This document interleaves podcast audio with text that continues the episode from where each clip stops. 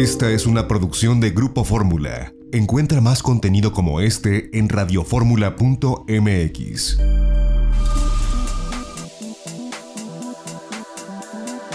Grupo Fórmula presenta a Mari Carmen Cortés, Marco Antonio Mares y José Yuste.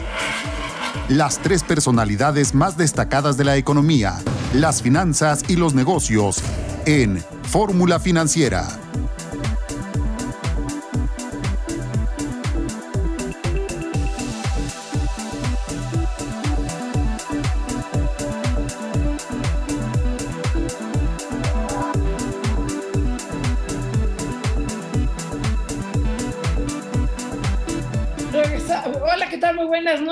Digo que regresamos, pero no, esto es Fórmula Financiera. Soy Maricarmen Cortés y me da muchísimo gusto que nos acompañe el día de hoy.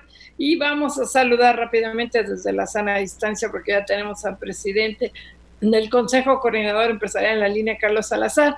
Marco Mares, muy buenas noches. ¿Qué tal? ¿Cómo estás, Mari Carmen Cortés? Muy buenas noches. José Yuste, muy buenas noches. Me da gusto saludarlos. Igualmente, Marco, Mari Carmen, buenas noches. Pues ya tenemos a Carlos Salazar en la línea, presidente del Consejo Coordinador Empresarial, que hoy reapareciste, Carlos, en la mañanera en Palacio Nacional y primero que nada te quiero felicitar, no solo por la reforma de pensiones que me gustó, sino porque fuiste el único en todo Palacio Nacional, excepción de los reporteros, que todo el tiempo trajiste el cubrebocas, lo cual yo me imagino que no va a ser fácil cuando todo, todo, todo mundo, empezando por el presidente, no lo trae. Se necesitan, creo, tener pantalones para hacerlo, Carlos, se lo digo de verdad, te felicito. Muy buenas noches, antes que nada.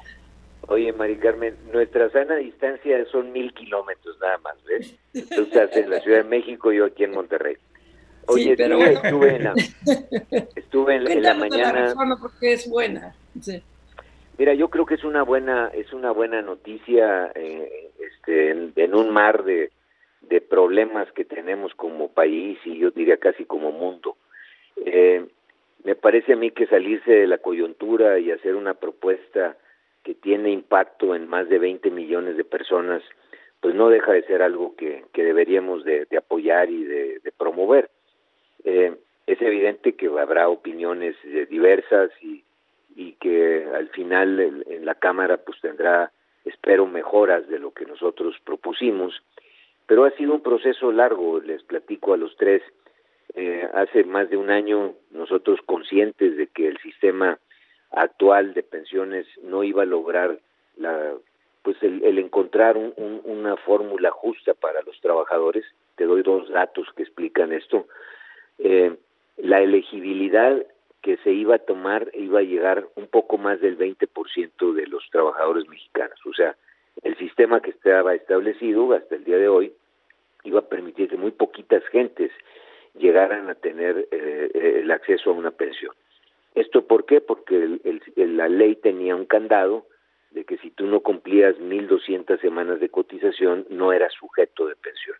Si tenías 1.199, no eras sujeto de pensión. Entonces, primer problema que tenía, y el segundo, que una vez que llegabas, si, si eras de los afortunados de ese veintitantos por ciento, el, el salario de recuperación que ibas a tener iba a ser de tan solo el 30 por ciento. Cuando nosotros empezamos a analizar esto y nos dimos cuenta de estas cifras, pues obvio que empezamos a tratar de promover una reforma eh, y una propuesta por parte del sector empresarial. Ha sido un trabajo muy largo, primero era eh, el tener el apoyo de las 12 organizaciones que conforman el Consejo Coordinador, con una diversidad de intereses enorme, tú estás hablando desde MIPIMES, que están dentro de, una confederación como la, la Concanaco, hasta los grandes empresarios de las 60 empresas más grandes de México en el Consejo Mexicano, pasando por banqueros, agricultores, exportadores, manufactureros. Entonces, ya, ya que tuvimos el consenso de las 12 organizaciones, eh, el siguiente paso era convencer al sector eh, de, de los trabajadores. Nos acercamos al Congreso del Trabajo y bueno, eh, jugó un papel fundamental el senador Carlos Aceves, eh, que no fue nada fácil convencerlo tampoco, porque pues obviamente eh, como buen líder y como un hombre visionario, pues trataba de, de, que la, la, la propuesta fuera mayor en cuanto a los alcances. Ahí siempre te topas con lo lo deseable y lo posible, sí. Claro, Carlos, te interrumpo porque el tiempo en el radio es muy corto y yo quisiera que le dijeras a la audiencia de Fórmula Financiera eh, por qué es positiva esta reforma. Es una reforma que hay que decirlo, se, eh, se venía planteando desde hace mucho y nadie se atrevía a hacerla, pero cuéntale a la audiencia por qué es positiva.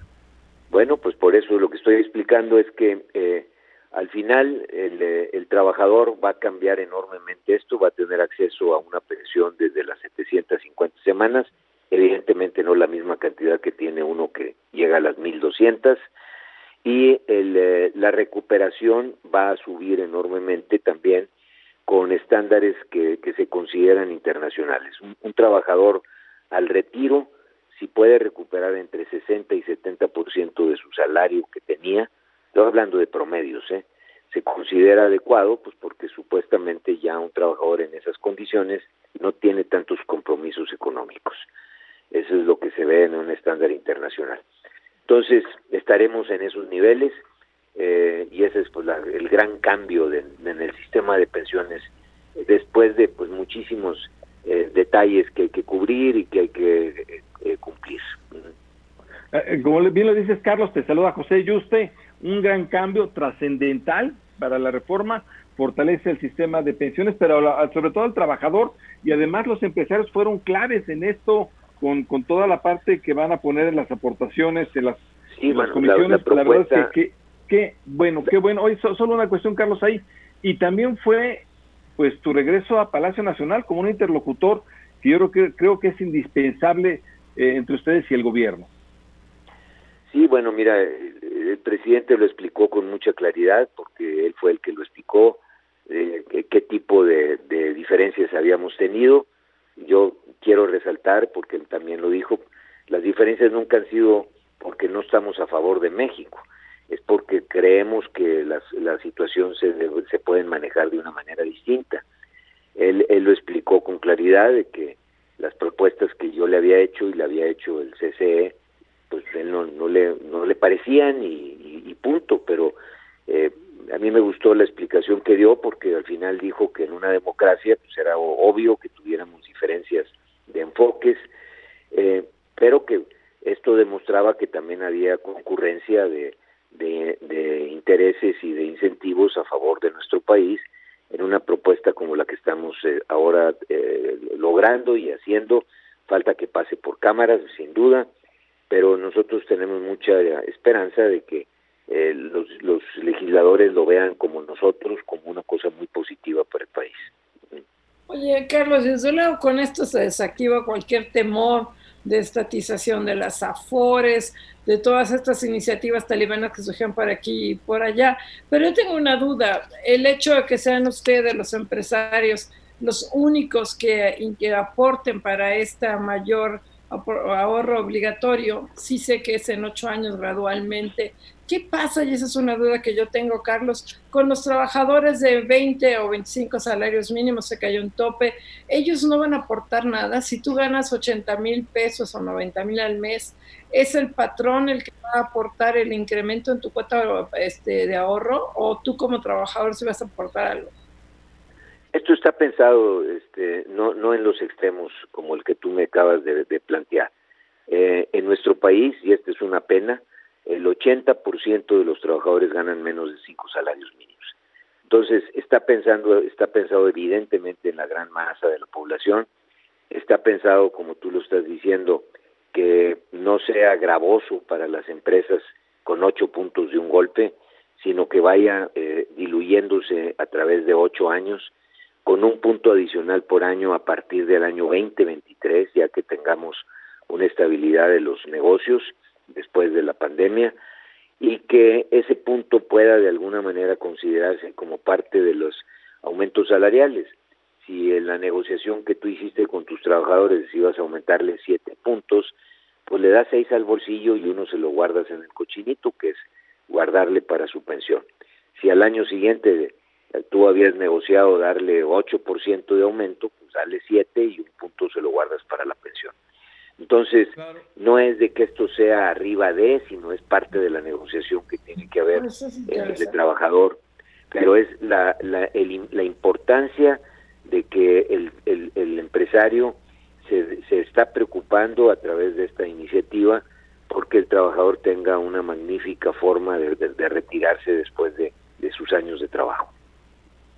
Así es, Carlos. Si no una magnífica, sí, por lo menos mejor de la que se venía planteando hasta ahorita. Y yo te preguntaría, Carlos. Es una diferencia del cielo a la tierra de lo que tenemos hoy. Eh, sí, de 30 a 40%, tiene, ¿no? Tiene un efecto, este, no, no, de, de, de 30 a 60 o 70%, pero en los niveles bajos, cuando tú hablas de personas que ganan un salario mínimo, se van a retirar con más de un salario mínimo. Sea, ahí inclusive va a tener más dinero retirado que trabajando. Este, pues y eso va va bajando. Por los que ganan dos salarios mínimos van a tener Carlos, casi aunque estés en Monterrey, aplica la guillotina y la sana distancia. Gracias, Carlos. Gracias, Carlos. La, oye, la oye, ustedes, ustedes son parte del directorio de París, ¿eh? Les cortaban la cabeza a todos. Así lo voy a decir yo ahora en adelante. Jacobino. Gracias. ¿eh? Vamos a Gracias. Carlos, gracias.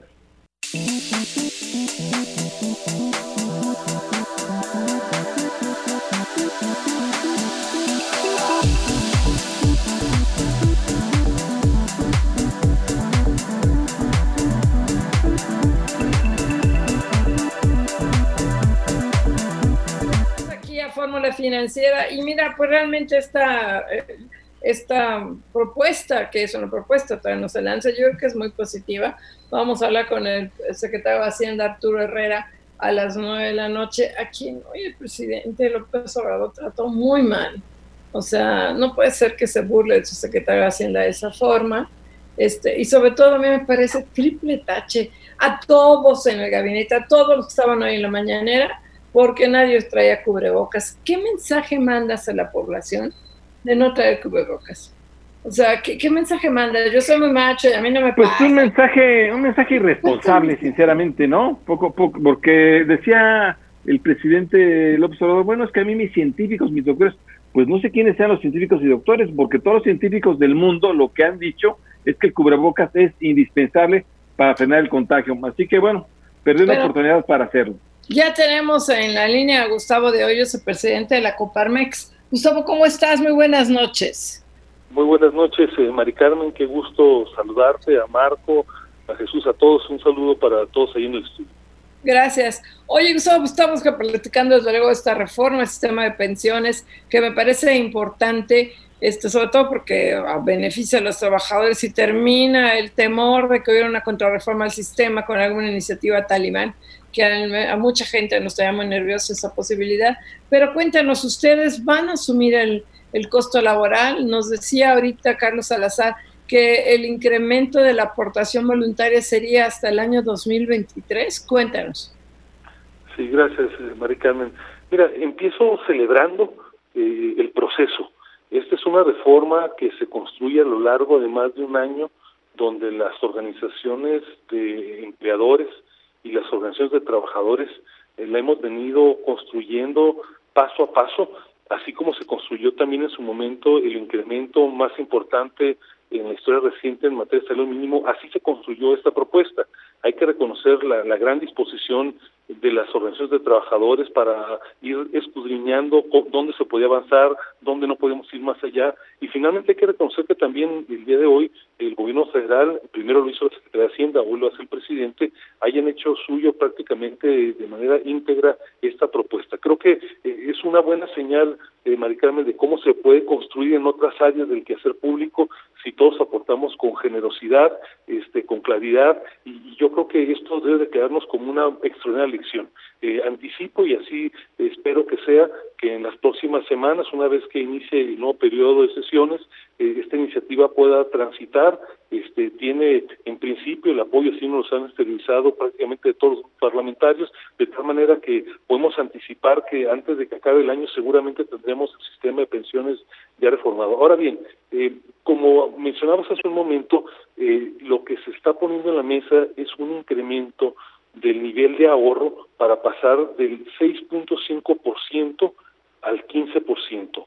Desde luego es un tránsito que se va a llevar a cabo paulatinamente, como bien apuntabas y te decía Carlos Salazar, se llevará a cabo a lo largo de ocho años. Sería imposible pedirle a una empresa micro, pequeña, mediana, que de un año para otro diera un brinco de ese tamaño, sobre todo que tenemos, primero, una situación económica compleja y segundo, que queremos avanzar en otros temas, como el tema salarial, de tal manera que no se verá evidentemente el resultado de un día para otro, pero cuando el camino es largo, Mari Carmen, como es este el caso, tenemos que empezar.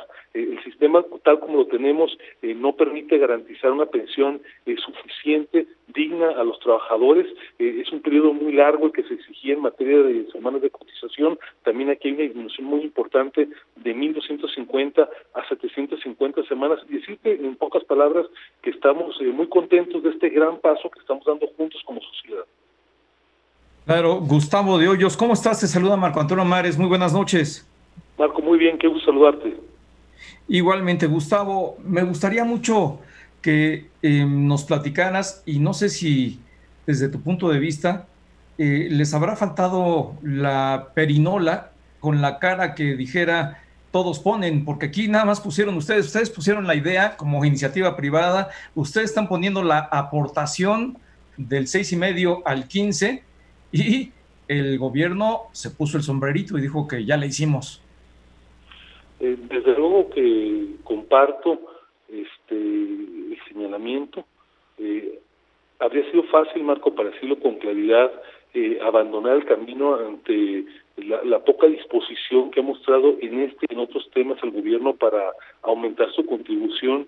sin embargo, nos pareció en el sector privado y hubo un consenso absoluto en las organizaciones que integramos el CCE de que tenemos que dar este paso. Eh, nosotros estamos profundamente preocupados para que se puedan consolidar instituciones eh, tan importantes que se han venido creando a lo largo de los años y desde luego en materia de pensiones, ustedes saben, hubo hace algunas décadas una reforma importante, sin embargo nos quedamos cortos en el camino, eh, siempre hubo otras prioridades, las condiciones políticas nunca fueron las ideales y pasaron los años y los años y nunca dimos este paso en el incremento de la aportación, no obstante que desde que se modificó el sistema había gran claridad de los actuales, de los expertos que teníamos que llevar a cabo este incremento. Hoy eh, nos hubiera encantado desde luego que hubiera sido una participación mayor, no para aportar menos, sino para que fuera una aportación mayor. Aquí las cuentas no son mágicas, si hay más ahorro es más lo que le queda a los trabajadores. Ahora, el hecho de que hoy estemos poniendo en la mesa a los empresarios este incremento en aportación no quita ni impide que en ningún momento futuro el gobierno federal destine una cantidad adicional y entonces, a fin de cuentas, que el beneficiario tiene nombre y apellido, es un trabajador o una trabajadora. Desde luego, Gustavo, te saluda José Yuste. ¿Cómo estás? ¿Cómo te va, Gustavo? ¿Qué tal, José? Qué gusto saludarte. Muy bien, muchas gracias. Igualmente, qué gusto. Oye, hoy parecería dos buenas noticias. Esta reforma que, pues sí, la verdad es que echa para abajo toda la intención que había de una FORE única administrada por el gobierno, todo lo que sabemos de los riesgos que era eso y quedarse con el dinero de los trabajadores, pero también por el otro lado vimos un consenso para los consejeros del INE que también evita un, acto ahí autoritario. Cuéntanos cómo viste el día en esas dos funciones. Ojalá tuvieran muchos de estos días, este, muy ajetreados, pero con un gran resultado al final. Ojalá que se repita todos los días, porque acabamos muy cansados. Mira, son dos grandes noticias. Una en el ámbito, diría yo, de la economía y también del desarrollo social, que es este tema de pensiones que acabamos de abordar. Eh, no dejo de lado que se ha perdido entre tanta información el mensaje claro del presidente en algún momento de la mañana en el sentido de que bajo ninguna circunstancia se va a estatizar el sistema de Afores. Me parece que es una señal que hay que rescatar y reconocer más allá de estas cantidades que hemos venido refiriendo. Eso me parece que es una definición ideológica fundamental y que puede generar confianza por el sistema financiero. Pero pasando al ámbito de la democracia, tenemos también una gran noticia. Este, nosotros en Acoparmes, como ustedes saben, hemos platicado en este espacio, eh, acompañamos desde prácticamente el 5 de diciembre todo el proceso, luego se suspendió con motivo de la pandemia y bueno, hoy es día donde tenemos que ser eh, generosos porque esa es la realidad en el reconocimiento. Creo que hay que reconocer que primero las postulaciones que se hicieron para el comité evaluador, llevaron a cabo tres la Cámara de Diputados, dos el INAI y dos la CNDH, con algún problema de arroz, pero fueron buenas designaciones. Segundo, hay que reconocer que el comité evaluador hizo un muy buen trabajo, pasaron de 390 aspirantes con distintas etapas hasta llegar a 20 perfiles eh, que fueron cuatro quintetas. Eh, y me parece que es también destacable que después la Junta de Coordinación Política, en tiempo y forma, por unanimidad, se haya puesto de acuerdo en las cuatro personas que finalmente fueron presentadas en tiempo y forma también al Pleno y que, como ustedes saben, hace un rato llegó a cabo la votación por una mayoría abrumadora. Eh, creo que nos deja buenas lecciones. Primero, las personas electas, eh, digamos, en lo general, me parece que cumplen eh, con la expectativa tendremos, me parece, buenos consejeros electorales que se sumen a los también buenos que ya están operando el día de hoy y con eso pasamos a un tránsito, digamos, de normalidad institucional en el más importante órgano autónomo del Estado mexicano, conjuntamente, desde luego, con el Banco de México. Pero además nos deja un gran aprendizaje en el sentido del proceso, de la viabilidad que se tiene construir estos nombramientos cuando se cuidan los perfiles técnicos y se cuidan los consensos. Ojalá que esta lección lo hubiéramos tenido, por ejemplo, en la conformación de la Comisión Regular de Energía, pero vienen muchos más adelante. Yo creo que es una buena experiencia, ojalá que se repita en otras designaciones. Oye, eh, nos queda ya muy poquito tiempo, Gustavo, pero yo insisto en la pregunta. Eh, tal y como viene la propuesta, los empresarios no van a empezar a incrementar las cuotas de ahorro hasta el año 2023, 2021 y 2022 les darían tiempo de resarcir o de reponerse de la crisis y eh, pero sin traer de inmediato la posibilidad de que en lugar de que los trabajadores de la primera generación se jubilen en, 20, años puedan bajarse de 1.250 a 750 semanas el requisito para jubilarse. Esto así va a ser, ¿verdad? Así va a ser. Eh, se hicieron obviamente todas las eh, corridas, los cálculos actuariales. obviamente hay un diagnóstico muy preciso de las personas que se verían beneficiados por este cambio y efectivamente la modificación entrará en vigor eh, prácticamente de inmediato. Después habrá un proceso de rebalanceo en el sistema una vez que empiecen a crecer esas aportaciones, pero efectivamente, eh, digamos, la parte más de nuevo la propuesta es que hay personas que de inmediato prácticamente podrán empezar a tener este beneficio. Pues sí, eh, Gustavo, una pregunta que a mí me gustaría hacer. Esto, tenemos un minutito, ¿eleva el costo laboral? Sí lo eleva, desde luego, sin embargo me parece que es una causa por la cual eh, vale la pena apoyarla. Eh, nos preocupa cuando se eleva por materia de inseguridad, por materia de un exceso de regulación, en materia de corrupción. En esto eh, hay que ponerle más, creo que debemos estar satisfechos del paso que se ha dado. Pues muchas gracias Gustavo de Hoyos, presidente de la Coparmex, y bueno, un buen día. Desde luego, gracias Gustavo. Gracias. Saludos a los tres, hasta luego. Hasta luego. Vamos un corte.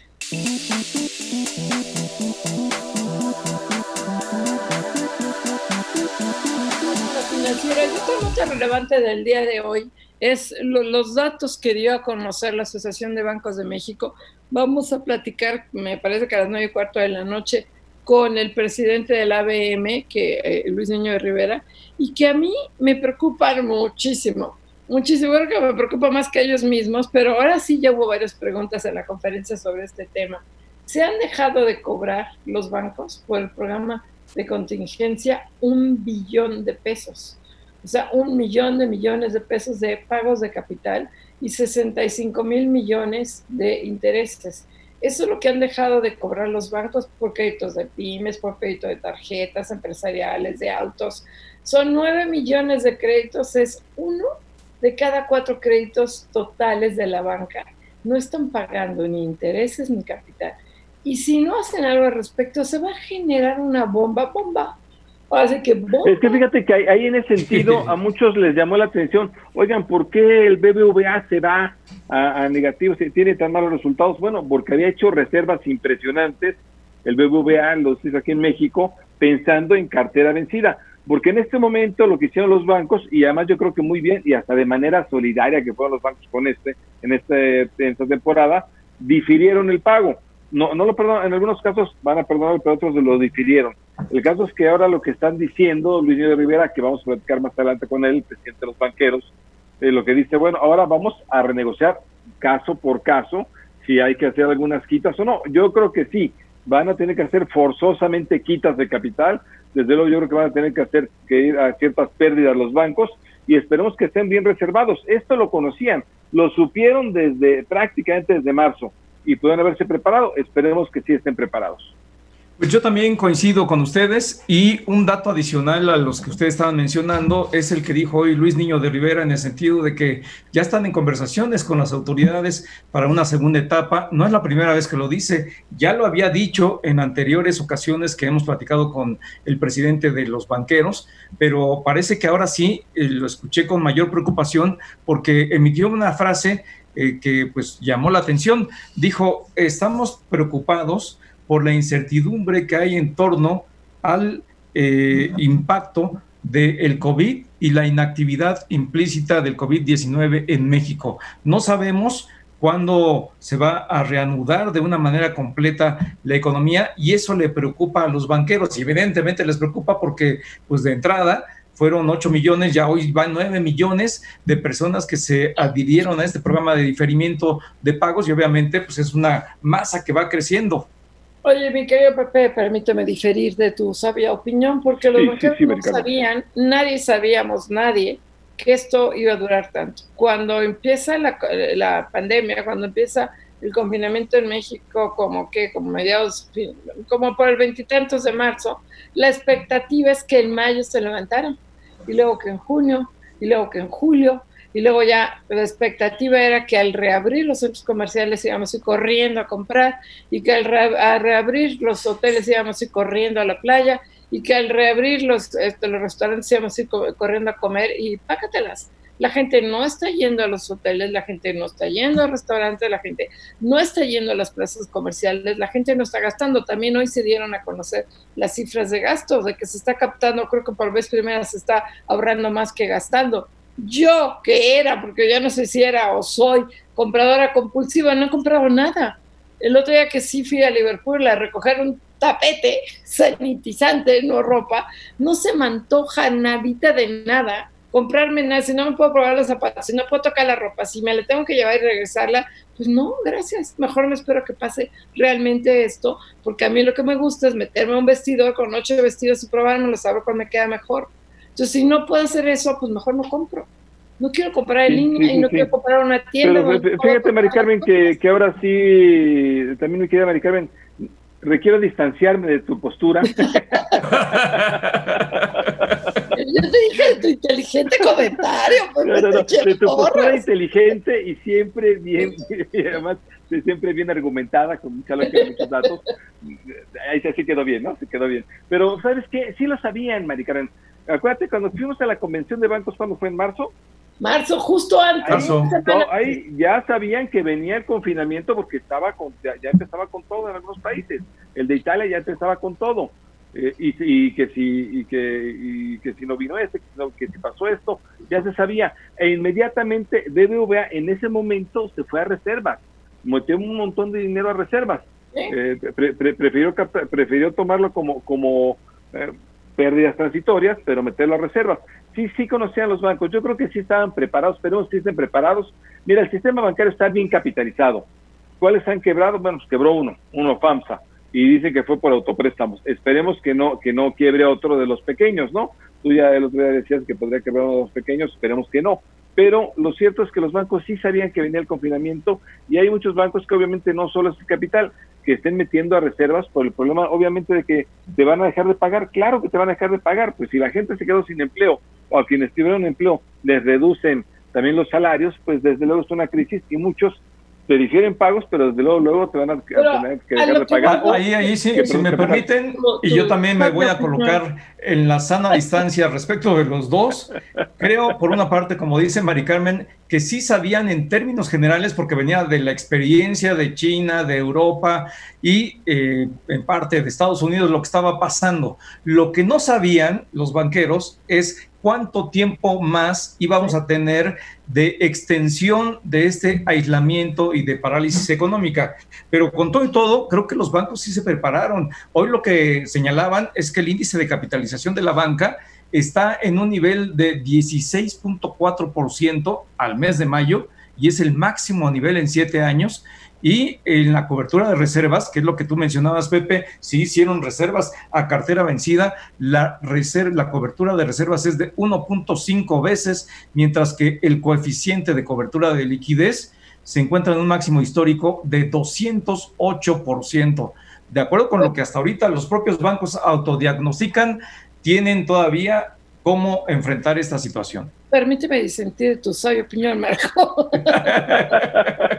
El problema es que este billón de pesos y estos 65 mil millones de pesos no están en cartera vencida, están como cartera activa por, y sobre esos no han creado reservas porque no sé, lo que hizo la Secretaría de Hacienda, la Comisión Nacional Bancaria y el Banco de México como medida de apoyo es permitirle a los bancos que después de tres meses de que no se paga un crédito, no se fuera cartera vencida. Y aún así se ha incrementado su índice de morosidad del IMOR, no a niveles alarmantes. Entonces mi duda es este billón de pesos, que es un chorro, ¿qué representa para un banco como Bancomer y Banamex? A lo mejor representa el no sé qué porcentaje, porque lo que no sabemos es de estos nueve millones de créditos, cuántos son los más afectados, qué bancos tienen y qué no tienen. Y yo desde que pasó lo de lo de Banco Ahorro FAMSA, pues ya desconfío con todo respeto de la Comisión Nacional Bancaria de Valores, porque nunca nos dijeron, nunca pusieron en alerta temprana a FAMSA supuestamente. Es que fíjate, es que fíjate que esa, eh, eh, así como así como hay diferido de tu, de tu, de tus argumentos sólidos, como siempre, ahora estoy totalmente a favor. Lo que le hace falta a la Comisión Nacional Bancaria de Valores en este momento es recobrar la confianza. Ninguno nos enteramos del tema de FAMSA. ¿Por qué ahora estamos viendo el índice de capitalización que te llega trimestralmente? Lo vimos bastante bien, estaba en 11, más, más eh, por encima del 11%, ni siquiera llegaba al 10, que es el límite. Dijimos, está bien FAMSA. Y de repente, ¿cómo que quebró el banco? Ahí sí, no, la alerta temprana falló que fue un tema de que se dieron cuenta inmediatamente que era que había créditos relacionados, como fuera, pero algo falló realmente en esa cuestión para decirnos a los ahorradores que, que tengamos cuidado con un banco. Ahí, sí creo que, la Comisión Nacional Bancaria de Valores quizás sea por el tema de la, de la reducción presupuestal, esto puede haber influido mucho, pero sí, en alertas tempranas fallaron.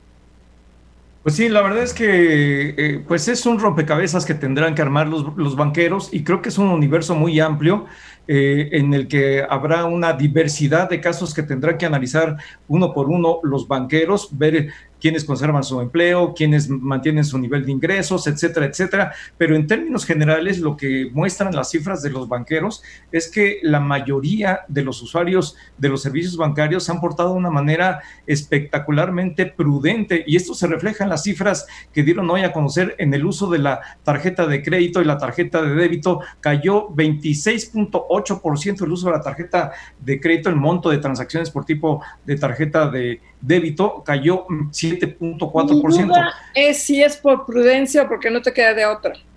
Yo creo que es porque no te queda de otra. ¿eh? Yo creo que uno por confinamiento y dos por haber perdido el trabajo o por o por reducción salarial que mejor está, está ya no puedes ya no puedes gastar tanto ahí el problema va a ser lo que viene la reestructura de crédito por crédito creo que ahí sí nos vamos a encontrar con personas que aunque quieran pagar, no van a tener posibilidades de pagar porque quebró la empresa, porque perdieron su trabajo, porque hay reducción salarial, la que fuera, no van a poder pagar. Ese va a ser el tema con los bancos. Ese va a ser lo interesante. ¿Cuántos no van a pagar? ¿Cuántos sí? ¿Cuántos se va a reestructurar? ¿Cuántos bancos pueden tener el capital de BBVA para capitalizar al banco? En el caso de Autofin, que ya se perdió una señal de alerta, no por parte de la comisión, sino de HR Ratings, no ha dicho nada, no ha dicho esta boca es mía, la Comisión Nacional Banca de Valores, yo creo que está muy mal, con todo respeto, Juan Pablo Graf, a quien hemos buscado varias veces para hablar con él.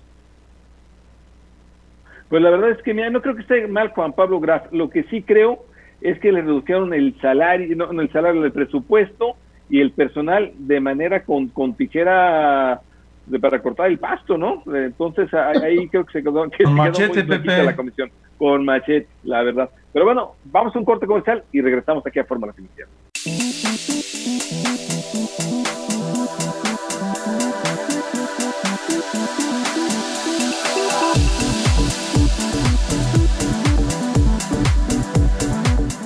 Regresamos aquí a Fórmula Financiera y estamos haciendo el enlace con Bernardo González, el presidente del la Mafore, pues para que nos dé su punto de vista sobre pues, esta reforma de, pensiones. Pero tú decías, Pepe, también la otra muy importante noticia que tiene también implicaciones en el ámbito económico porque genera confianza, es la de los consejeros del INE. O sea, había una gran incertidumbre de qué iba a pasar. es importante que finalmente se haya llegado a un acuerdo, que Ackerman estuvo a punto de descarrilar el fin de semana, fueron intensas negociaciones y yo no sé, producciones, si podríamos hablar al aire, si podemos hablarle a Mario Delgado, porque hay que felicitarlo, finalmente lo logró el coordinador de la bancada de Morena en la, en la Cámara de Diputados, que no sé qué hacían hoy, Delgado y Monreal, firmando el convenio de pensiones si no son presidentes ni de la Cámara de Diputados ni del Senado, con todo respeto. Eh, sí, fue, fue cordialidad porque es una iniciativa totalmente del Ejecutivo, me imagino que fue simplemente cordialidad, pero, pero sí, la verdad es que hoy con lo de los consejeros del INE se desactiva otra bomba. Vaya, la verdad es que todo el mundo esperaba, lo, de John Ackerman llamó la atención porque ya sabe quién a fuerza meter a consejeros que sean eh, afines a Morena, se enojaron por eso, podían haber originado un problema en la Cámara de Diputados y la verdad es que no fue así. Esto ayuda, ¿eh? ayuda porque el INE es indispensable, el INE para transitar bien, no solo en la democracia que tenemos, sino incluso es un valor que, que da seguridad para, para los inversionistas, para la actividad económica, de que en cuestiones electorales pues hay un árbitro, un árbitro creíble, institucional como es el INE, y entonces tener consejeros apartidistas o consejeros que realmente estén mucho mejor preparados, que realmente todos estén en consenso. Pues, pues hicieron un examen bien canijo. Puedo decir canijo al aire, ya lo dije. Este, 399 votos a favor, 5 en contra, 5 abstenciones. Y los nuevos consejeros son Norma Irene de la Cruz Magaña, Carla Jumpre Jordán, José Martín Fernando Faz Mora y Ukip no sé cómo se pronuncia, pero Ukip Espada Zancona. Sí, sí, sí, son los cuatro nuevos consejeros. Pues bienvenidos, pues qué bueno por consenso, bienvenidos. Pues mira, la verdad es que es una muy buena noticia, qué bueno que se logró esta selección, qué bueno que no se descarriló, eh, era una, eh, un proceso que tuvo muchos riesgos, muchos peligros, afortunadamente no. Hay que recordar que el instituto eh, es un órgano ciudadano y que pues garantiza la transparencia, la independencia del proceso de votaciones. Así es de que qué bueno, qué bueno que se realizó y qué bueno que se hizo de esa manera. Sin duda es una buena noticia. Oye, y luego ya regresó el avión, el avión presidencial. Otra vez, ya, ya, es una buena, es una buena telenovela esa. Pero además, pues fue un fracaso su venta. Este, pues, claro, nadie lo quiso. Sí, sí. O sea, regresó porque no lo vendieron. 20 meses en, eh, pagando estacionamiento o como se llame, parquímetro de avión. hay un número técnico que no sé cómo se llama el parquímetro de los aviones. pero, y porque esperaban que allá se iba a vender muy fácilmente. Y, transparente, porque la ONU iba a estar a cargo, y la ONU, pues, la ONU mi abuelita, no vendieron nada por el costo, porque es un avión difícil de vender, y porque el peor vendedor del mundo, el antiguo Mandino es López Obrador este avión tan caro, tan lujoso, tan no sé qué. No, imagínese cómo lo sale. ¿Quién va a querer viajar en él? ¿Para qué lo vamos a tener? la fucha, corrupción. Entonces, ¿quién iba, quién le iba a comprar? Pues, pues, ¿Te imaginas al presidente de otro país, al avión que ni Obama quiere que... No, lo que pasa es que ustedes son fifís y conservadores, porque hoy el presidente de la República dijo que este avión viene de regreso, pero que ya tiene incluso un adelanto que dio el interesado en la compra de este avión, que ya eh, no tiene ningún inconveniente en que se le entregue aquí en México y no en Estados Unidos, que va a llegar aquí a nuestro país, que va a organizar una eh, eh, pues un, tour ahí con la prensa para que lo conozcan. Le preguntaron, ¿y usted se va a subir? Y se rió y dice, pues en una vez así para ver cómo viajaban en los otros tiempos. o sea, ya sabes. Mira, la verdad es que con el avión les ha resultado la telenovela como un acto mediático muy bueno como de, de poscampaña, ¿no? Lo hicieron en campaña electoral y, lo, y lo volvió a hacer. Y la verdad es con este tema de diferenciarse de Peña Nieto, de que era muy costoso el gobierno anterior y este es muy austero, ese le ha servido bien, porque ya cuando viste las cifras, por ejemplo, con la pérdida que tuvo Pemex trimestral, decías, bueno, pues son 180 aviones presidenciales lo que perdieron. Entonces ya cuando lo pusimos en dimensión, vimos que realmente no era tanto, es más bien, pues el efecto mediático. Se acabó ya el efecto mediático del avión, yo siento que se empieza ya a acabar el efecto mediático. Ahora empezará el de Milo Lozoya, pero el efecto mediático del avión, yo creo que ya ya como que empezó a dar de sí, ¿no? Como que ya, ya dijeron todo, incluso ahí viene la lotería, se hizo la, famosa tamaliza de Chipilín en, en, Los Pinos para ver quién le quería aportar. Este, eh, así que yo creo que ya, ya esto ya es lo último que vemos del avión presidencial. Oye, ¿crees que saque el presidente López Obrador las cartitas del Chipilín? Y aquí fulano se comprometió a comprarme tantos millones y sutano tantos y porque algunos firmaron, otros fueron muy astutos y le dijeron yo no puedo, me llevo la cartita y luego se la doy. Tengo que consultarlo con mis accionistas. Nomás se comieron el tamal dietético de Chipilín, ¿no? Eh, porque este, todo esto de cuestionar el consumo de refrescos y, y todo lo que está pasando con, las, con los medicamentos, eh, comida chatarra, pero bueno, ya tenemos en la línea al presidente de la Mafore, Bernardo González. Bernardo, nos queda poco tiempo, pero cuéntanos rápidamente qué opinan ustedes de esta reforma al sistema de pensiones.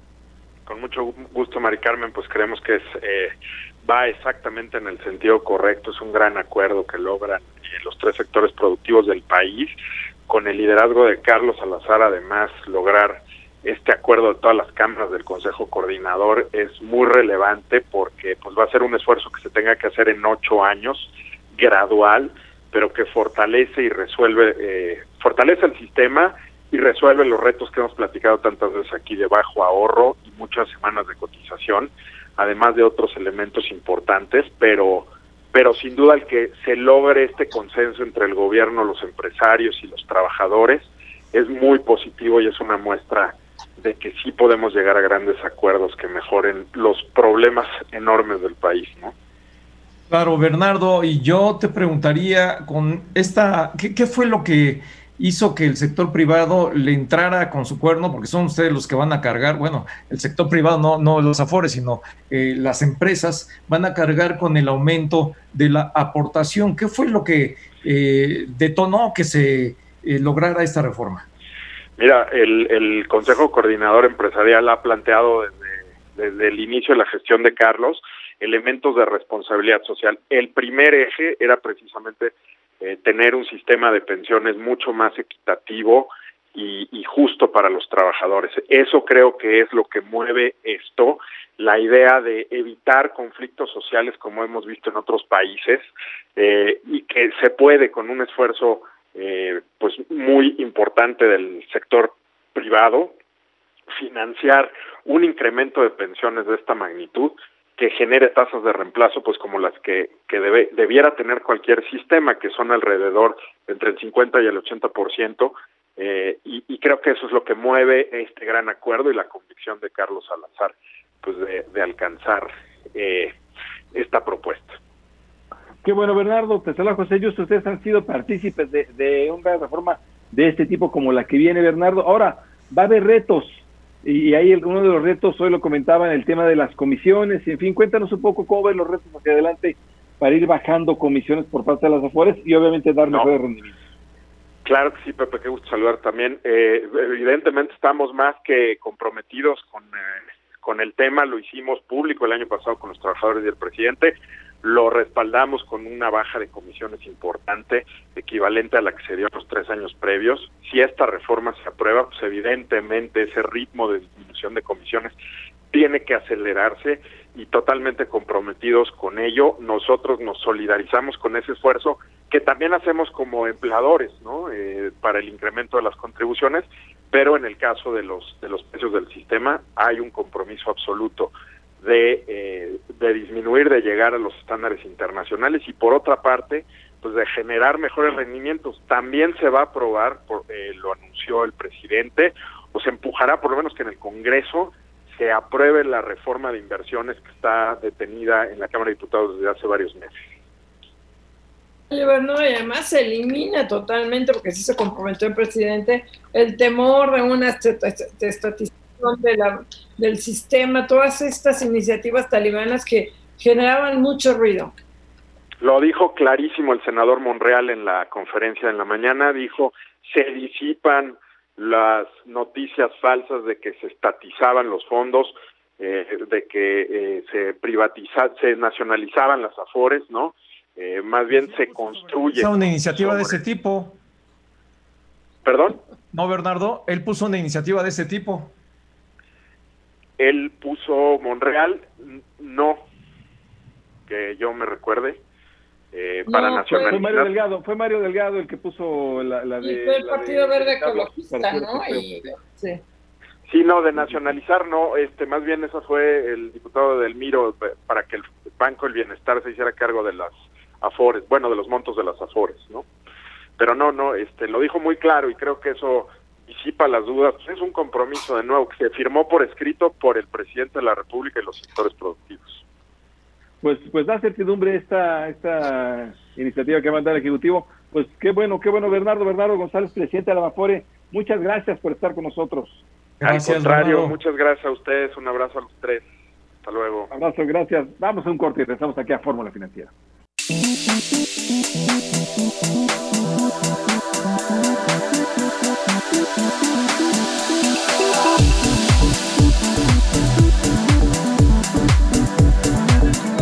Buenas noches. Le damos la bienvenida al auditorio de Telefórmula que se incorpora a partir de este momento con nosotros. Y vamos a saludar rápidamente porque tenemos ya en la línea al secretario de Hacienda, Arturo Herrera. Marco Mares, buenas noches. Pepe Yuste, buenas noches. ¿Qué tal? ¿Cómo estás, Mari Carmen Cortés? Muy buenas noches. José Yuste, muy buenas noches. Marco, buenas noches, Mari Carmen. Gracias, Arturo Herrera. Muy buenas noches. Oye, hoy buenas noticias, sin lugar a dudas, no hay que darle vueltas. La esta reforma al sistema de pensiones va a ayudar a los trabajadores, elimina la incertidumbre de una estatización en el sistema y permitirá, sobre todo a, los de la primera generación, pues tener una pensión digna. Cuéntanos.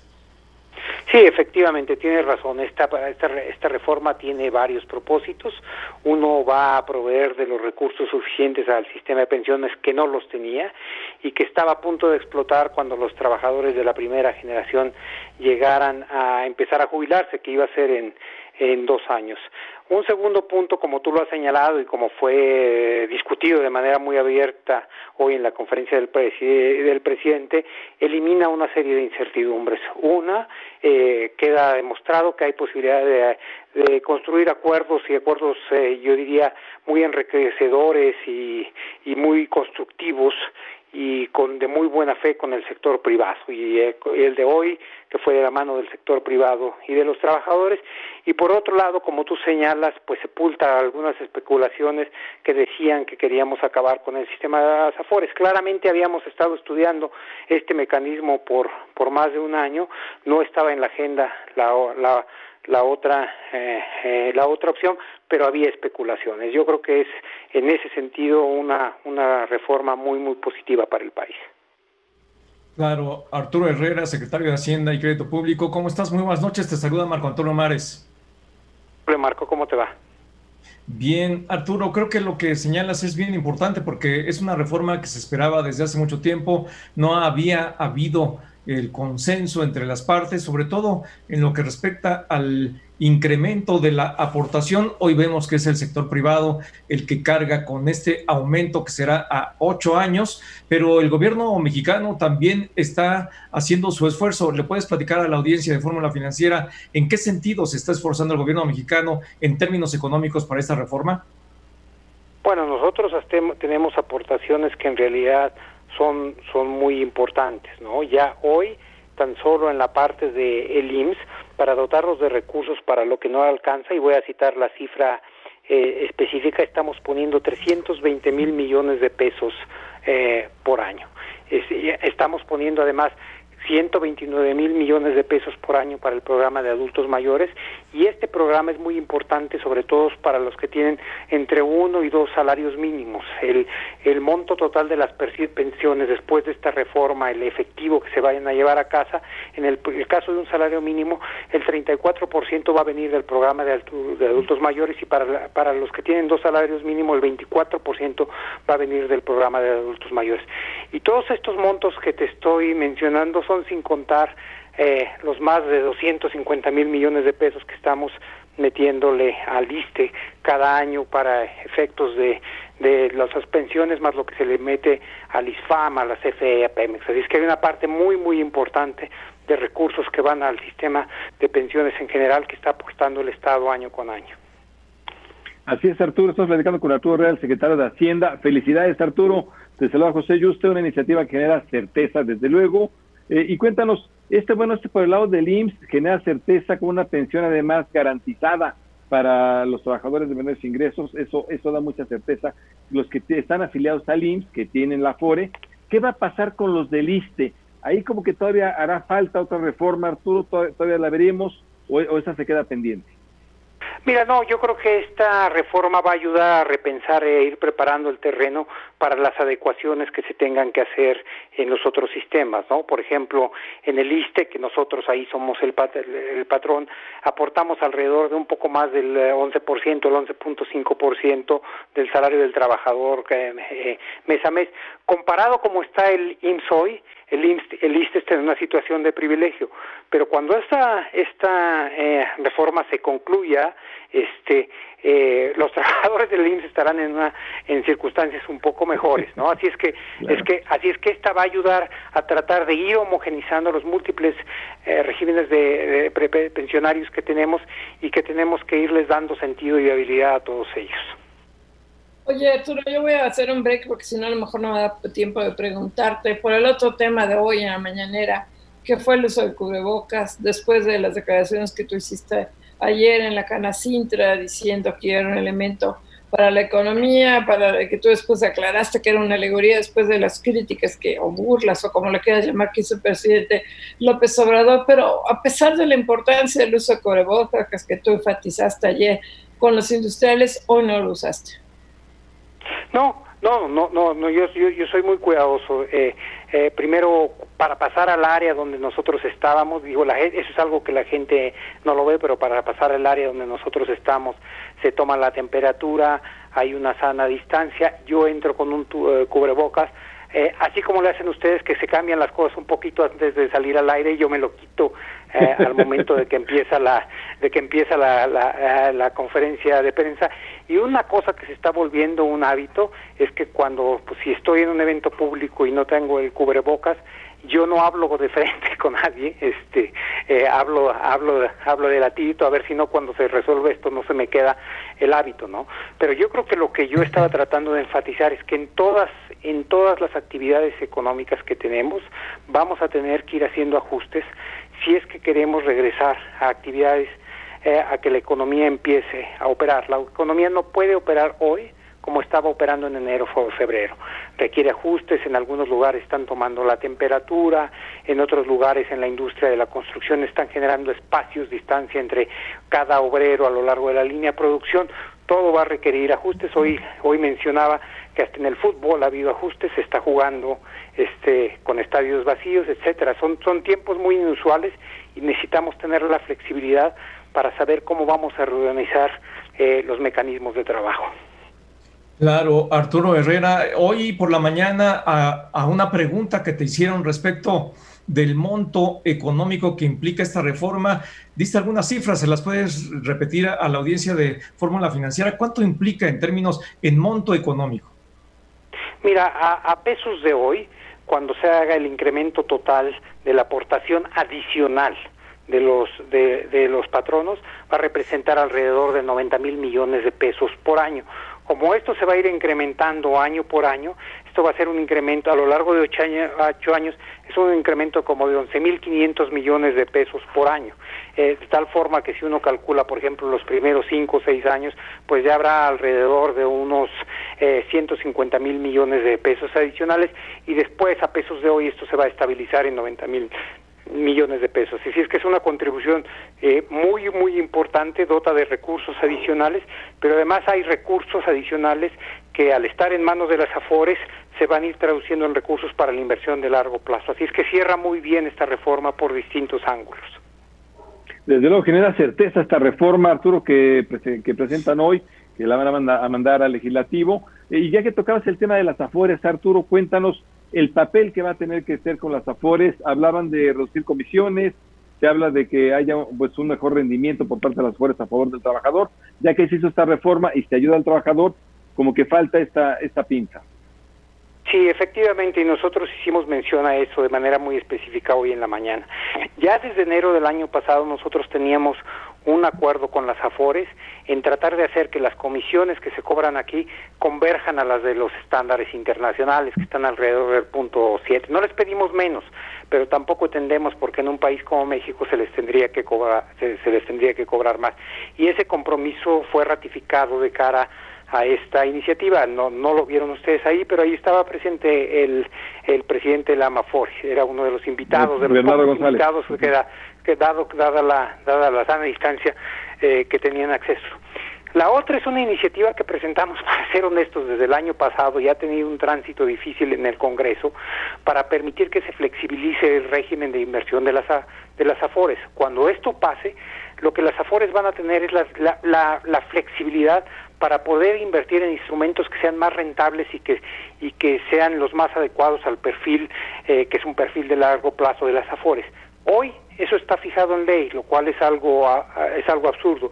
Fue ya aprobado en la Cámara de Senadores, está ahora en la Cámara de Diputados, pero es una reforma que tiene que ir de la mano con la que hoy presentamos, así es que nosotros esperamos que ambas sean aprobadas pronto.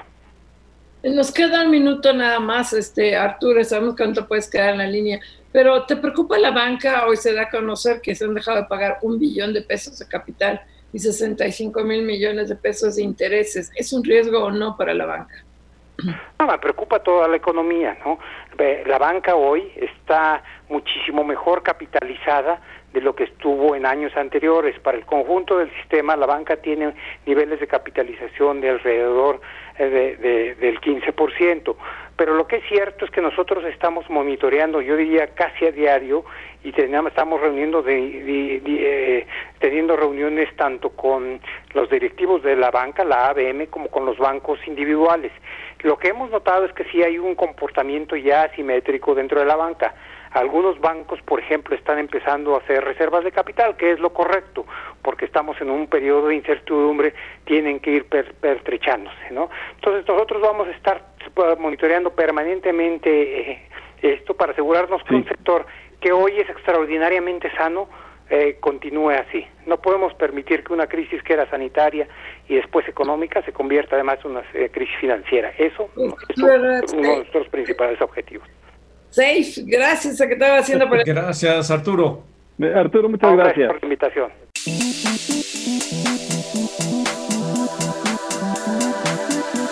Regresamos aquí a Fórmula Financiera y tenemos en la línea el presidente de la Asociación de Bancos de México, Luis Niño de Rivera. Luis, ¿cómo estás? Muy buenas noches.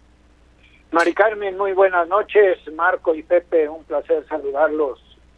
Oye, Luis, hoy dieron a conocer datos muy interesantes este, en el comité de la, de, directivo de la ABM, bueno, de, la asociación que tú encabezas. Eh, uno de los que más me llamó la atención, aunque ahorita le preguntamos al secretario de Hacienda y dice que, este, que ustedes están muy capitalizados, es el monto al que asciende ya lo que han dejado de pagar en intereses y en capital, los nueve millones de acreditados que se han acogido al programa de contingencia y que decíamos al principio, Luis, cuando ustedes lo lanzaron en marzo, la expectativa era que regresáramos a trabajar en mayo o en junio y que una vez que abrieran los centros comerciales y los restaurantes y los hoteles, pues iba a reanudar la actividad y ya abrieron y están al 10, al 15, al 20% si bien les va y la gente no está gastando está, o no estamos yendo, no estamos consumiendo. Cuéntanos, este, pues qué tan grave o no grave lo ven ustedes. Pues mira, efectivamente lo que tú señalas, Mari Carmen, es eh, una realidad.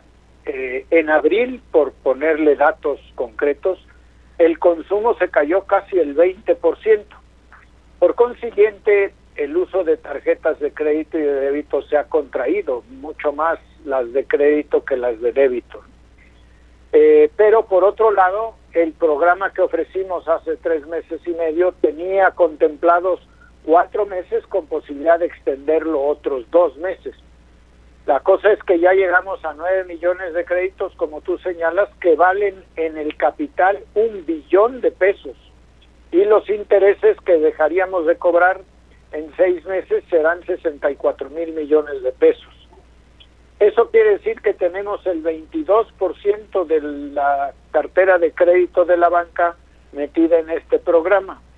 Eh, es un apoyo importante en liquidez para las personas eh, y familias que están en el programa porque Eh, esa es la parte más importante. El 88% de esto va a familias y a MIPIMES, que es donde más hace falta la liquidez.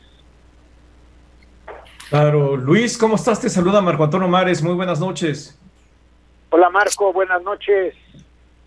Eh, Luis, eh, ¿cuál es el camino que ustedes están previendo para resolver esta circunstancia inédita en donde vemos que pues ya acumula un billón de pesos y que eh, pues los acreditados, muchos de ellos, perdieron su empleo o vieron mermados sus ingresos y que muy probablemente pudieran caer en cartera vencida. ¿Qué monto o qué volumen de estos créditos pudieran estar en cartera vencida y si los bancos ya están haciendo reservas? Efectivamente, Marco, estamos trabajando en el siguiente paso, que es eh, cómo vamos a ayudarlos a salir adelante a todos los acreditados. Ustedes saben, el crédito es algo muy personal y por eso nos acercamos a cada uno de nuestros clientes para hacer trajes a la medida. Estamos dialogando estrechamente con nuestros supervisores y reguladores para llegar a un acuerdo de cómo vamos a reestructurar los créditos. Los bancos tenemos en este lapso del diferimiento, como ustedes saben, reglas temporales de eh, eh, aplicación de reservas y de eh, creación de cartera vencida. Sin embargo, los bancos estamos creando dentro de la normatividad reservas adicionales para hacer frente a lo que viene, porque sin duda alguna la circunstancia económica es difícil y lo que vemos en los próximos meses pues más complicado todavía por el tiempo que está tardando en salir eh, la gente a recuperar su actividad económica. Eh, es cierto que no todo el país, sino todos los sectores están afectados igual, pero tenemos que estar cerca de nuestros clientes para acompañarlos en este momento. Así estamos platicando con Luis Niño de Rivera, presidente de la Asociación de Bancos de México. Te saluda José Yuste. ¿Cómo estás, Luis? ¿Cómo te va? Este, buenas noches, un placer.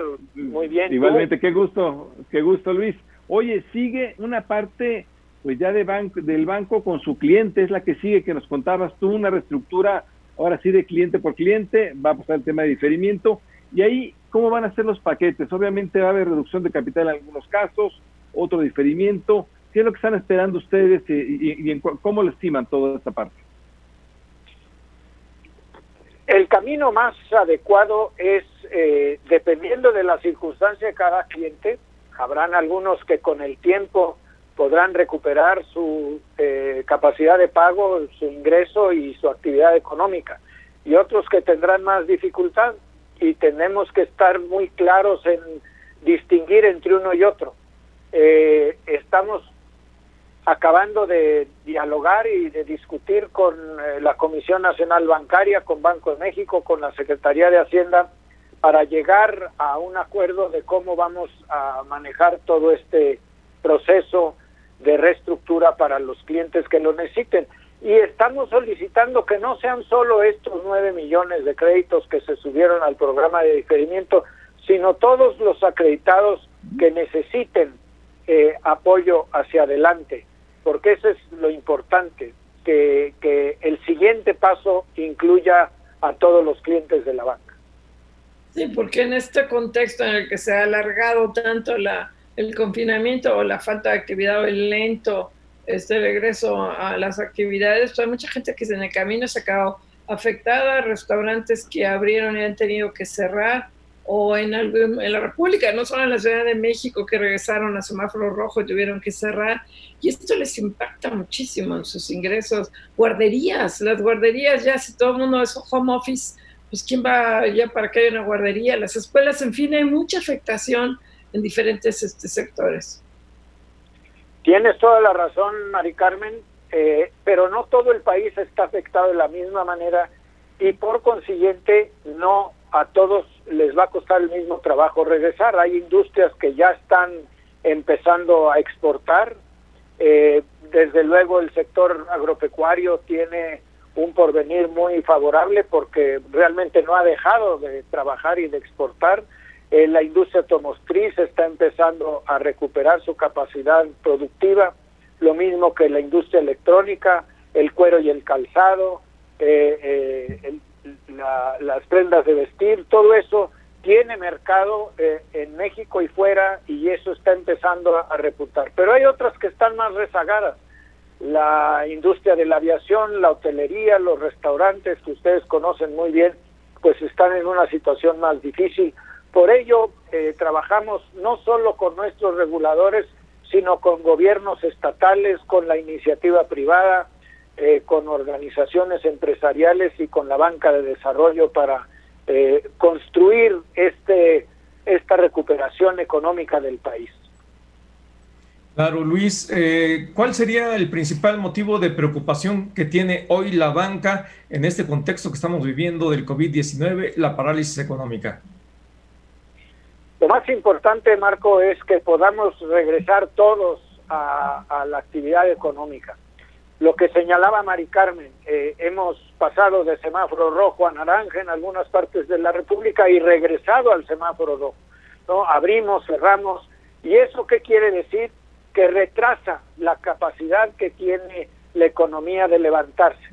Porque está afectada la demanda agregada y la oferta agregada y eso es algo insólito que no habíamos tenido en, situaciones similares del pasado.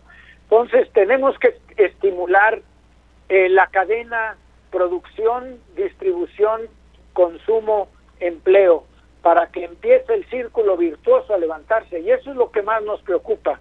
Tenemos dinero suficiente, 600 mil millones de pesos de liquidez en la banca, listos para ponerlos a trabajar en todo lo que sea actividad económica productiva para personas eh, físicas y para personas morales. Eh, oye Luis, con la tasa de interés actual del mercado, 5% la del Banco de México, eh, ¿crees que también el Banco de México podría bajar un poco más y facilitaría las cosas para colocar créditos o, en fin, o para utilizar el uso de tarjeta de crédito? No sé, ¿facilitaría más esto?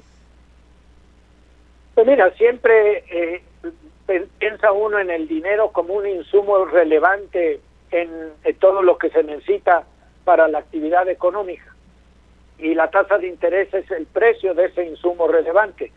A, paso y medida que el precio sea menor, se vuelve un insumo más atractivo para eh, inyectar a la capacidad productiva de la economía.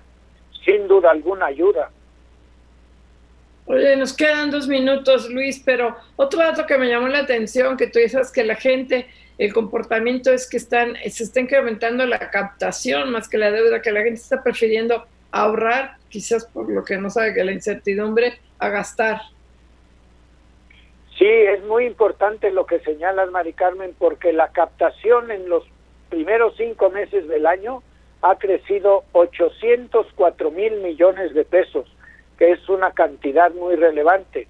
Eh, ya estamos arriba, ya casi cerca de 7 billones, estamos en 6.8 billones de pesos de captación y eso refleja una sola cosa, la gente está guardando su dinero y ahorrando con la expectativa de las dificultades que tenemos eh, enfrente de nosotros. Por darles una idea, la captación creció en el mes de mayo 16%, mientras que la colocación de crédito creció a la mitad, al 8%.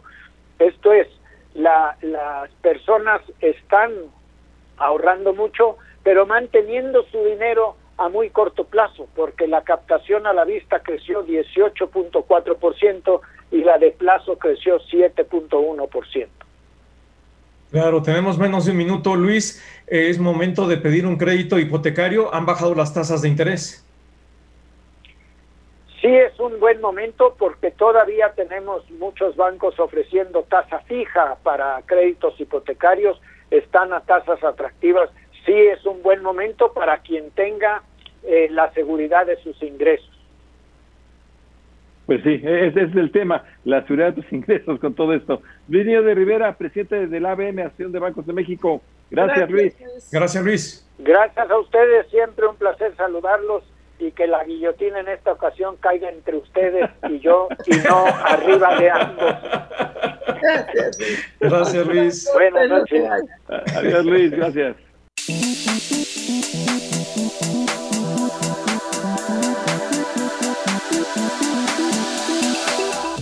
Pues, pues ahí están los datos de la banca, es interesante, habrá que seguirlos con lupa. No pierdo la, esperanza de hablar con Juan Pablo Graf uno de estos días, presidente de la Comisión Nacional de Banca de Valores. No va a ser fácil. Y como nos decía ahorita Luis Niño de Rivera, el presidente de la BM, pues está negociando con las, autor con las autoridades, pues como eh, a mí se me hizo muy interesante lo que nos dijo, que el apoyo no será nada más a los nueve millones que ya tienen crédito, sino para el todo que lo necesite que ya se vea caso por caso, porque en este inter hay mucha gente que se ha visto afectada. Si tú te vas a un centro comercial, este, ves la cantidad de comercios que o no han abierto o que no han querido o han cerrado y de restaurantes. De, empresas que temes que hayan quebrado, que lo que han dicho, todas las historias que han dicho de que realmente ya no pueden abrir, no pueden pagar la renta y bueno, todas y las personas que dependían de estas empresas.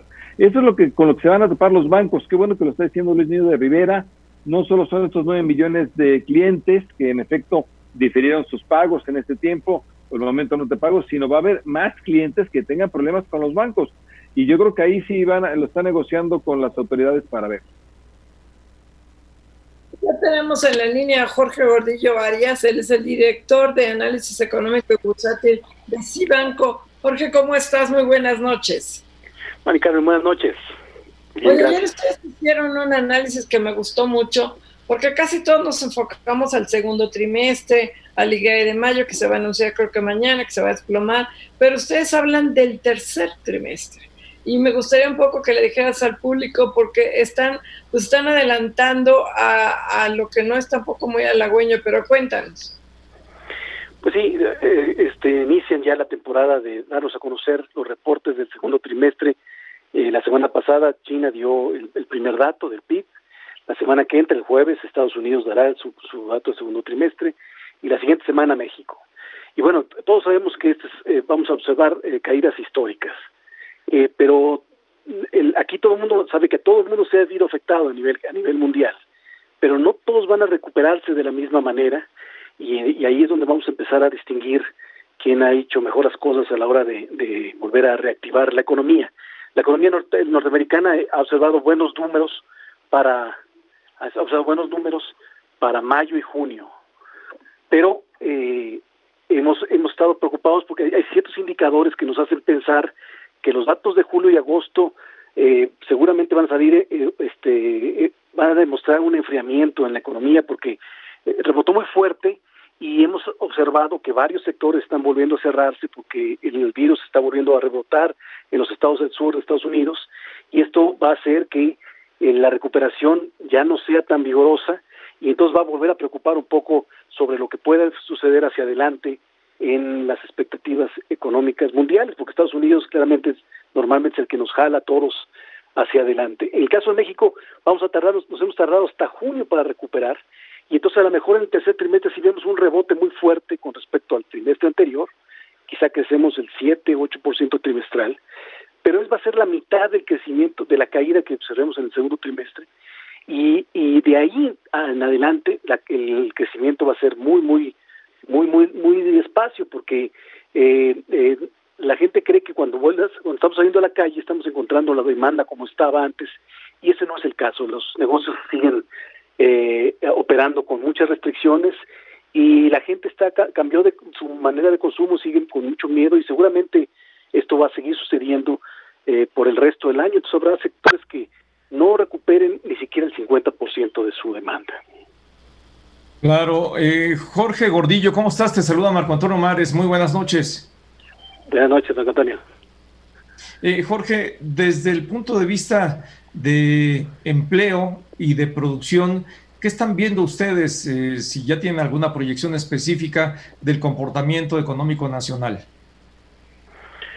Sí, eh, nosotros creemos que efectivamente la producción industrial ha sido de los sectores más de los más afectados, pero no necesariamente será de los que tarden en recuperarse. Creemos que que la, lo que le estamos todos deseosos por por ver es que la actividad exportadora, sobre todo actividades como la automotriz, el eléctrico electrónico, eh, los que normalmente somos muy fuertes en exportaciones, esos muestren una reactivación más, más fuerte para los próximos trimestres y a lo mejor no salgan tan, tan lastimados ya de cara al cierre del año, a como serían otros sectores como el turismo, como los restaurantes, los hoteles, los comercios eh, en general, eh, sobre todo los pymes, eso sí difícilmente podemos tener una buena percepción de eh, una buena percepción porque de expectativa porque no van a abrir del todo, van a seguir abriendo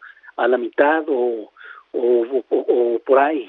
Y entonces esto nos va a limitar a que no puedan conseguir una, una mayores ventas y pues no puedan salir de los de los problemas que que se enfrentaron los meses pasados. Entonces, muchos sectores van a, van a, van a ir cerrando conforme van pasando los siguientes meses y bueno, eso es lo que vamos a estar preocupando y por supuesto lo va a afectar eso al empleo que muy probablemente o muy difícilmente va a bajar el desempleo de los niveles que tenemos ahorita para los próximos meses. Así es, Jorge, te saluda José Yuste. Fíjate que el secretario de Hacienda ha insistido en que no, no se deben endeudar México porque no tiene mucho la capacidad para endeudarse, las tasas de interés todavía le resultan elevadas, en fin, altas, eh, y que no le gustaría por eso hacerlo, eh, que no somos Alemania o Japón. Sin embargo, quizá todavía habría un margen para hacerlo para alguna medida contracíclica. ¿Te gustaría todavía una medida contracíclica? ¿Crees que sí sería todavía oportuna? Eh, bueno, José, sí, bueno, por supuesto todo el mundo hemos abogado para esto el mundo en general se ha desbocado para dotar la mayor cantidad de recursos, pero si te das cuenta son recursos para sobrevivir, o sea, para que eh, cuando todo el mundo crea, creamos que estamos, que lleguemos a una normalidad o una nueva normalidad, eh, podamos salir, a ver, eh, salir sin, sin mayor eh, quebranto fundamental en cada uno de los sectores.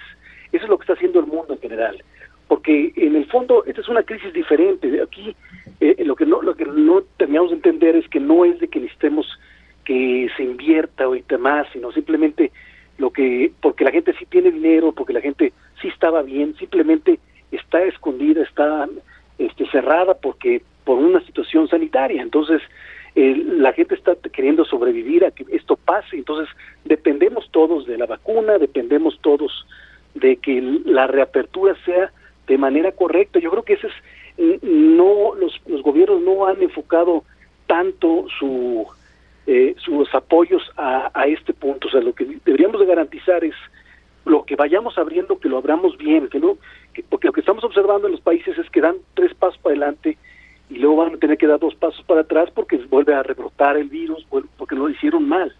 Y entonces creo que ahí debería estar enfocado los estímulos para por lo menos garantizar que las cosas van a ir mejorando o van a, van a ir eh, no retrocediendo, ¿no? Pero en México no se pone de acuerdo el gobierno federal con los gobiernos estatales, ni el qué semáforo, ni qué color debes estar. muchos gobernadores imponen el uso del cubrebocas, exhortan, comenzando por Claudia Sheinbaum en la Ciudad de México, el uso de cubrebocas. Y hoy en la mañana el presidente y todos los que estuvieron ahí, con excepción de Carlos Salazar, sin cubrebocas firmando el documento de, de, la, de la reforma, pegaditos, felices de la vida. Este, y tú lo ves y dices, pues si el presidente no se, no, estos no se cuidan, pues yo para qué me cuido. Y ahí tenemos hoy 41.190 muertos el día de hoy. Exactamente. Y esto puede provocar que nos obliguen a volver a cerrar, a volvernos a esconder, a volvernos a preocupar eh, y, y, y, provoque que la economía se tarde o se se profundice eh, la crisis. Este, estoy completamente de acuerdo contigo. Eh, debe haber una estrategia más organizada con el sector privado y con eh, los los estados y con el gobierno federal. Este, pero además esto está pasando a nivel mundial. Estados Unidos tiene el mismo problema en, en los estados del sur. Este, Europa misma que aparentemente ha logrado que no rebrote el virus es porque la gente no está saliendo de sus casas, no no no sigue teniendo mucho miedo y la economía no tampoco está rebotando tan fuerte como lo está haciendo en otros lados del mundo. Eh, a falta de esta estrategia, lo único que nos queda de esperanza es, fenómenos externos. Todo el mundo está apostándole a que salga lo más pronto posible la vacuna, pero bueno, el, problema de vacuna es otro monstruo, porque eh, una cosa es que salga, pero otra cosa es qué tan efectiva es, qué, qué otros efectos pueda tener, eh, qué tan rápido va a salir al público, eh, porque seguramente ya Estados Unidos la tiene, el gobierno ya tiene comprada, cuánto tiempo va a llegar a México, etcétera. Entonces, este, sí, sí, eh, estamos apostándole a muchos fenómenos externos que nos pueden eh, salir no tan malos, pero pues por lo pronto auguran a mucha incertidumbre y a lo mejor a que las cosas se, se compliquen, ¿no? Jorge, hablando de factores externos, ¿el TEMEC va a ayudar a la economía o es algo que será solamente de mediano y largo plazos?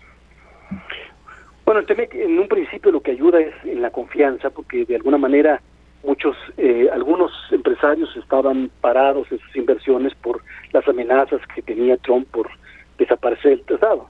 Entonces, el hecho que ya no, no vayan a venir ni siquiera en el discurso para las nuevas elecciones, a lo mejor sí traen algunos eh, la oportunidad para volver a reubicar ciertas industrias de, de proveeduría, sobre todo en el sector automotriz.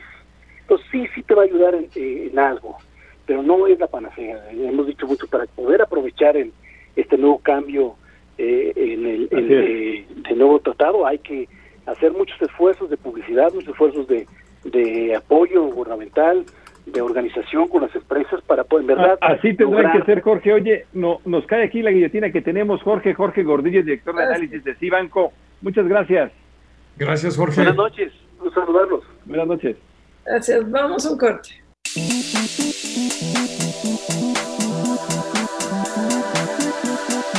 Regresamos aquí a Fórmula Financiera y el presidente López Obrador que tiene este síndrome de anticutimano, de lo dije yo primero, ¿no? Este, le encanta dar las cifras siempre. Antes teníamos que esperar al 12, a los días 12 de cada mes para que el IMSS nos diera las cifras de empleo. Ahora el presidente las adelanta, hoy las adelantó dice que en los últimos tres días no se han perdido empleos y que este mes de julio se han perdido nada más 30 mil, o sea que vamos muy bien.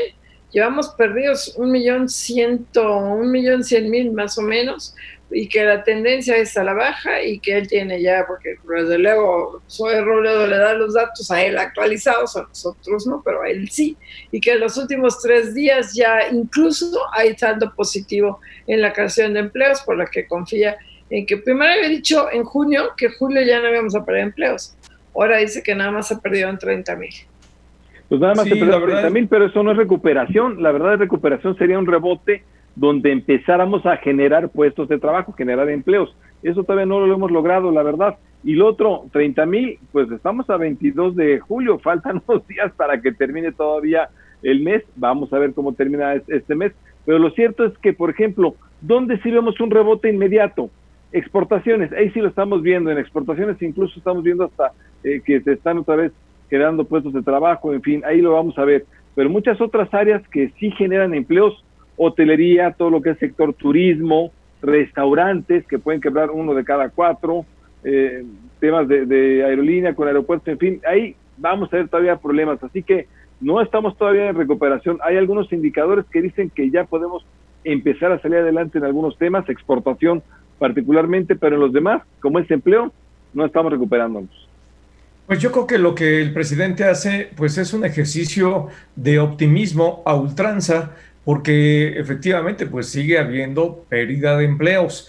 Lo que ha hecho, igual que en el caso del COVID, es levantar la banderita antes de que ocurra el hecho. Dice, ya domamos a la pandemia, cuando la pandemia está al máximo en nuestro país y ahora está hablando de que en materia de empleo pues ya se está en recuperación cuando seguimos registrando caída, no tan importante, sí un descenso importante de la caída, pero sigue siendo caída un registro negativo de empleos. Creo que, eh, como bien dices, Pepe, va a ser eh, muy eh, em, desigual el registro de empleos que se va a ir eh, recuperando eh, por sectores y el sector de servicios, sin lugar a dudas, va a ser uno de los más afectados. Y bueno, por ejemplo, en los restaurantes, eh, el presidente de la CANEC ha insistido en que se quiten algunas de las restricciones para que haya más gente. Y ahí dice, bueno, si no llenan el 40%, pues ¿cómo, de qué sirve que amplíen al 50, al 60? Yo creo que una restricción muy importante que deberían de quitar en los restaurantes es que tú no puedes ir más que cuatro personas por mesa. Lo que deberían permitir, porque hay muchas familias de cinco, de seis o de siete, es que junten mesas cuando la familia es de ocho, pero separadas a dos metros del resto de las mesas. Deberían tener esa flexibilidad de que si de repente te llega alguien que quiere ocho personas en, un en una comida, puedan juntar ahí sí las mesas y mantenerlos separados del resto de los comensales. Porque yo creo que una limitante es solamente cuatro personas. Ni modo, si son cinco, ¿qué? ¿Dejas a tu hijo afuera o tú te sientas afuera o qué haces?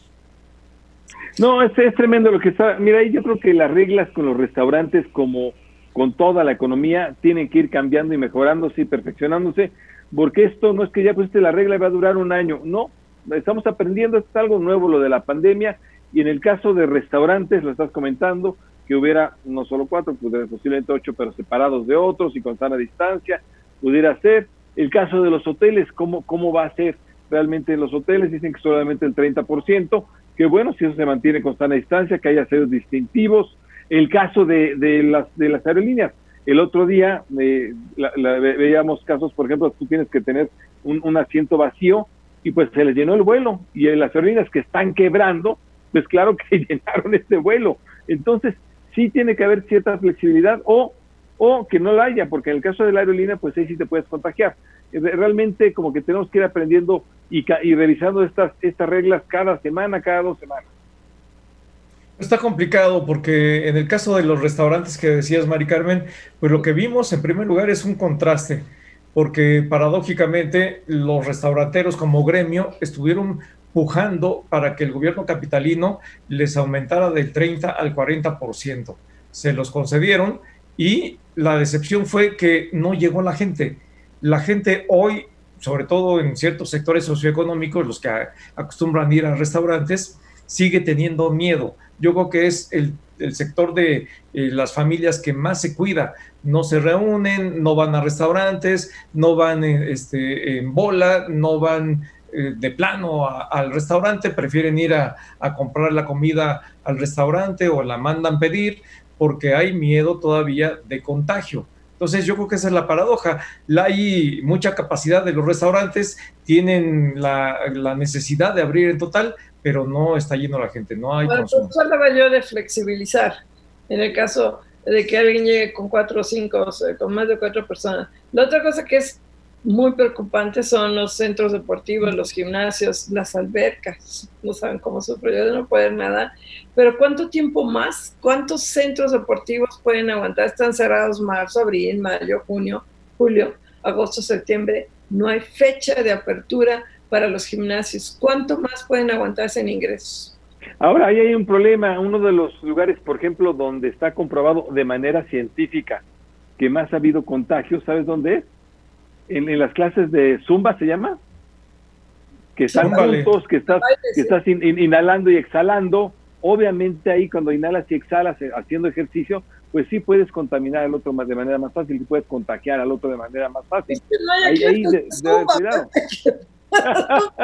No, no, pero bueno, regresando al ejercicio, regresando al ejercicio, obviamente... Yo también digo, en la alberca, que la abran, por amor de Dios, que la abran, que pongan horarios, que nomás podamos ir dos personas por carril, que nos dejen nadar con toda la sana distancia que quieran, con todas las medidas que quieran, pero que ya abran las albercas. Si yo que nunca me levanto temprano, me toca el horario a las 6 de la mañana, a las 6 de la mañana voy a estar en la alberca nada más dos personas por carril, o sea, con, horarios, con reservaciones, como quieran, pero que nos dejen. O sea, si las clases de Zumba son peligrosas, pues que haya cuatro personas en la clase de Zumba y las otras que la sigan tomando en video, pero no puedes nadar por video. O sea, eso sí no se puede, es horrible. Entonces ya en los cines, si la gente se quiere correr el riesgo de una cine, que lo abra, pero no han abierto. ¿Cuándo van a abrir? ¿Cuánta gente se va a quedar sin empleo? Está, hay sectores que no tienen... A ver, pero ahí, sí, sinceramente, Mari Carmen, creo que sí, primero es la salud a, la actividad económica, porque si no controlas la salud, se te va, vas a tener una crisis todavía peor económica. El problema es que no hemos controlado el tema de la salud, porque empezando porque nadie se pone el cubrebocas, ¿no?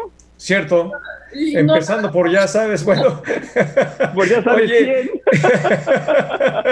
oye, Mari Carmen, a lo mejor valdría la pena que le eches un ojito a aquellas clases que daba el profesor Sobek de natación en, en, seco, sin agua, fuera del agua. Ya nos vamos, ya nos vamos. Buenas noches, Pepe Marco Mares. Adiós, Mari Carmen. Gracias, Mari Carmen, Pepe, buenas noches. Cepeda con asistente Sánchez de José Juan Rodríguez en los controles, Lorenzo este, Gasca y Álvaro López. Gracias, usemos cubrebocas.